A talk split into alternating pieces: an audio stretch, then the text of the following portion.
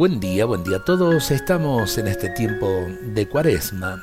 Se habla mucho de hambre, pero no solo del hambre de pan para el sustento físico, sino que hay hambre de Dios.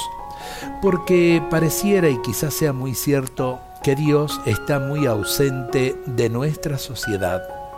Se lo deja cada vez más de lado y así estamos, cada vez más hambrientos de Dios, sin darnos cuenta de que eso es lo que nos hace sentir tan mal en todo sentido. Hay mucho hambre de la Eucaristía y del amor, y si falta Dios, falta el amor. Volvamos a Dios, ayudemos a que otros vuelvan a Dios.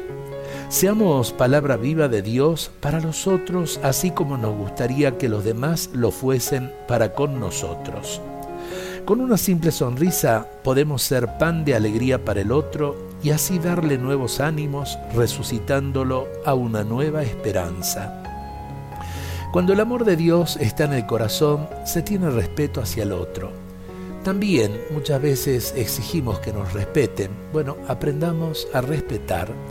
Cuando el amor de Dios está en nosotros, salimos al encuentro del hermano que nos necesita Qué bueno esto porque muchas veces hasta en nuestras propias familias están aquellos que nos necesitan y a veces los terminamos ignorando. Que el amor de Dios se haga obras de bien, se haga ayuda, se haga auxilio mutuo y se haga también esperanza especialmente para con nuestros seres queridos. Dios nos bendiga a todos en este día.